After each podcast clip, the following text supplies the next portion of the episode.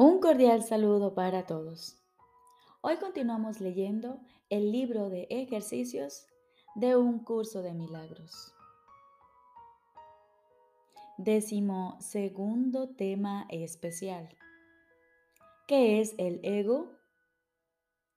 El ego no es otra cosa que idolatría, el símbolo de un yo limitado y separado, nacido en un cuerpo condenado a sufrir y a que su vida acabe en la muerte. Es la voluntad que ve a la voluntad de Dios como su enemigo y que adopta una forma en que ésta es negada.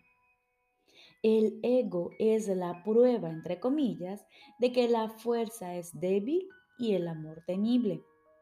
La vida en realidad es la muerte y solo lo que se opone a Dios es verdad. El ego es demente. Lleno de miedo, cree alzarse más allá de lo omnipresente, aparte de la totalidad y separado de lo infinito. En su demencia cree también haber vencido a Dios mismo. Y desde su terrible autonomía ve, entre comillas, que la voluntad de Dios ha sido destruida. Sueña con el castigo y tiembla ante las figuras de sus sueños, sus enemigos que andan tras él, queriendo asesinarlo antes de que él pueda proteger su seguridad, atacándolos primero. El Hijo de Dios no tiene ego. ¿Qué puede saber él de la locura o de la muerte de Dios cuando mora en él? ¿Qué puede saber de penas o de sufrimientos cuando vive en una dicha eterna? ¿Qué puedes saber del miedo o del castigo? ¿Del pecado o de la culpabilidad? ¿Del odio o del ataque? Cuando lo único que le rodea es paz eterna por siempre, imperturbable y libre de todo conflicto, en la tranquilidad y silencio más profundos? Conocer la realidad significa no ver al ego ni a sus pensamientos, sus obras o actos, sus leyes o creencias, sus sueños o esperanzas, así como tampoco los planes que tiene para su propia salvación y el precio que hay que pagar por creer en él. Desde el punto de vista del sufrimiento, el precio que hay que pagar por tener fe en Él es tan inmenso que la ofrenda que se hace a diario en su tenebroso santuario es la crucifixión del Hijo de Dios. Y la sangre no puede sino correr ante el altar donde sus enfermizos seguidores se preparan para morir. Una sola azucena de perdón, no obstante, puede transformar la obscuridad en luz y el altar a las ilusiones en el templo a la vida misma.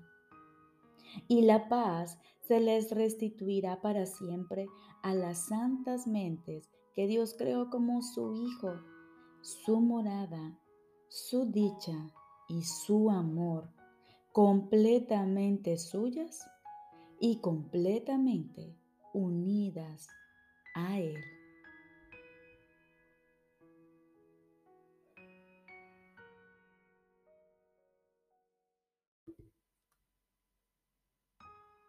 Lección número 340.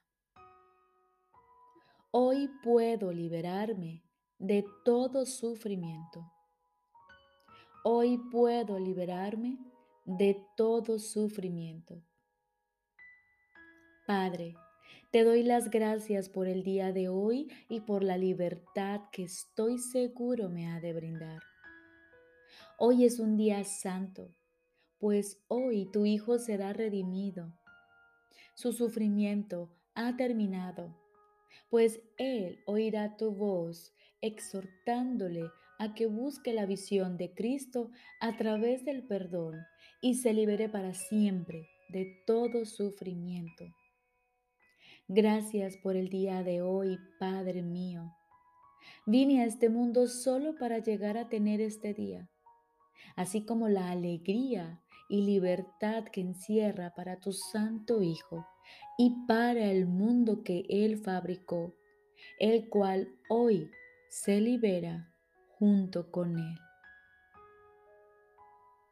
Regocíjate hoy, regocíjate. Hoy no hay cabida para nada que no sea alegría y agradecimiento. Nuestro Padre ha redimido a su Hijo en este día. Ni uno solo de nosotros dejará de salvarse hoy. No habrá nadie que no esté a salvo del miedo, ni nadie a quien el Padre no acoja en su regazo. Despierto ahora en el cielo, en el corazón del amor. Y con este júbilo en nuestros corazones, aguardamos silenciosamente escuchar la voz de nuestro Padre que se regocija junto con nosotros en el día de hoy. Y en ese silencio estoy seguro de que Él te hablará y de que tú le oirás.